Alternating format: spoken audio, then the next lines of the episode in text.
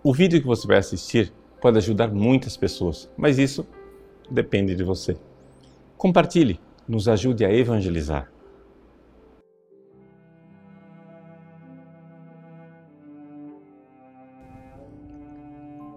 Em nome do Pai, do Filho e do Espírito Santo. Amém. O breve evangelho de hoje nos fala de Jesus que vai pregando o reino dos céus com os seus apóstolos e as mulheres que o seguem e o sustentam com os seus bens.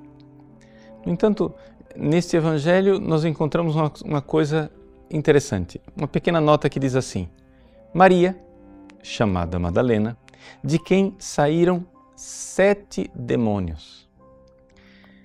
Veja, São Gregório Magno, comentando esses sete demônios de Maria Madalena, vê claramente aqui um sinal dos sete pecados capitais.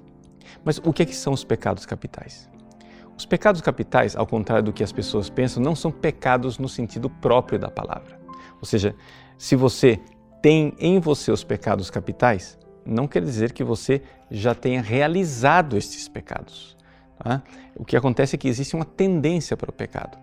Ou seja, são chamados de capital, cabeça, porque eles provêm do pecado, seja o pecado de Adão e Eva, seja os seus pecados pessoais, e eles conduzem ao pecado. Então, quando você sai do confessionário e é perdoado de todos os seus pecados, você infelizmente pode carregar dentro de você ainda estas doenças espirituais, esses pecados capitais.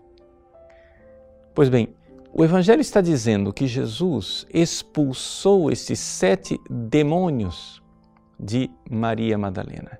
Isto quer dizer que é possível, sim, vencermos esta raiz de pecado, este resquício de pecado que está dentro de nós e que permanece aí mesmo depois da confissão.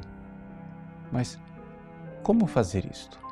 Como é que eu posso, depois de confessado, me livrar daquela tendência, por exemplo, para a luxúria que eu adquiri?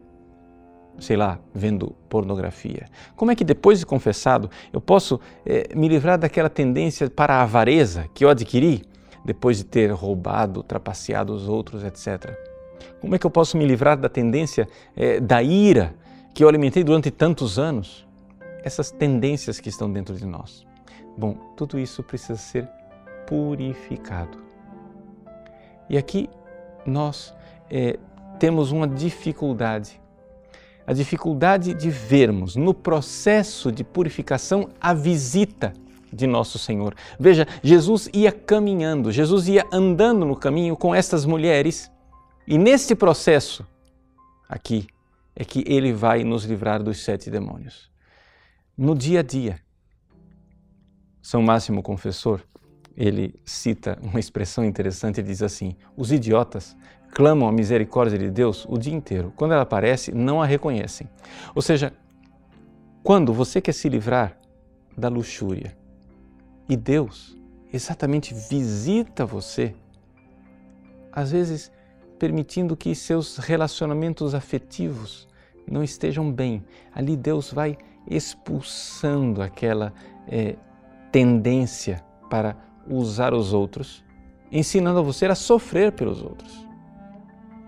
Quando você, por exemplo, vai mal nos seus negócios, você reconhece que um fracasso econômico talvez seja Deus purificando você da avareza?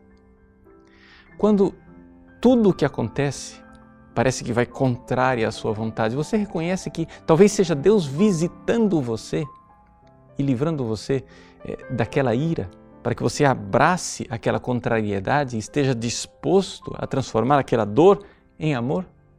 Pois bem, Maria Madalena teve a grande sorte de ter estes sete demônios expulsos de uma só vez.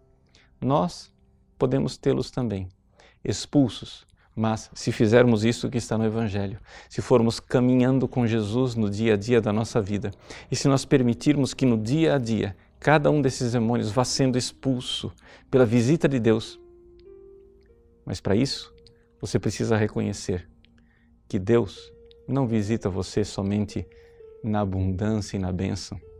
Ele às vezes visita você na provação, na contrariedade, nas dificuldades, porque é aí que ele expulsa os demônios enviando o Espírito Santo. O Espírito Santo é a força de Deus que transforma a dor em amor. Se a dor visitou para você, visitou você, então que alegria! Que alegria poder invocar o Espírito Santo que transforma a dor em amor.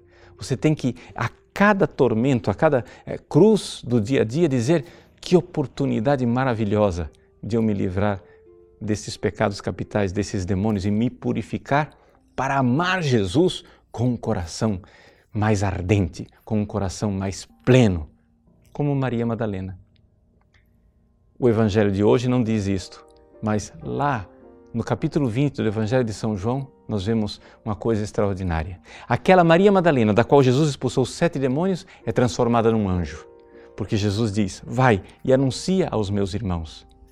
A palavra anunciar em grego quer dizer cumprir, realizar a função de um anjo. Ela, de, da qual saíram sete demônios, agora é o anjo anunciador da ressurreição de Cristo. Que você possa também um dia com a sua vida anunciar o Cristo ressuscitado, livre dos seus sete demônios. Deus abençoe você. Em nome do Pai, do Filho e do Espírito Santo. Amém. Gostou do nosso conteúdo? Pois bem, o nosso site faz questão de ser um eco da doutrina católica, do magistério de sempre. Muitas pessoas escrevem para nós diariamente dizendo que mudaram de vida, dando seus testemunhos.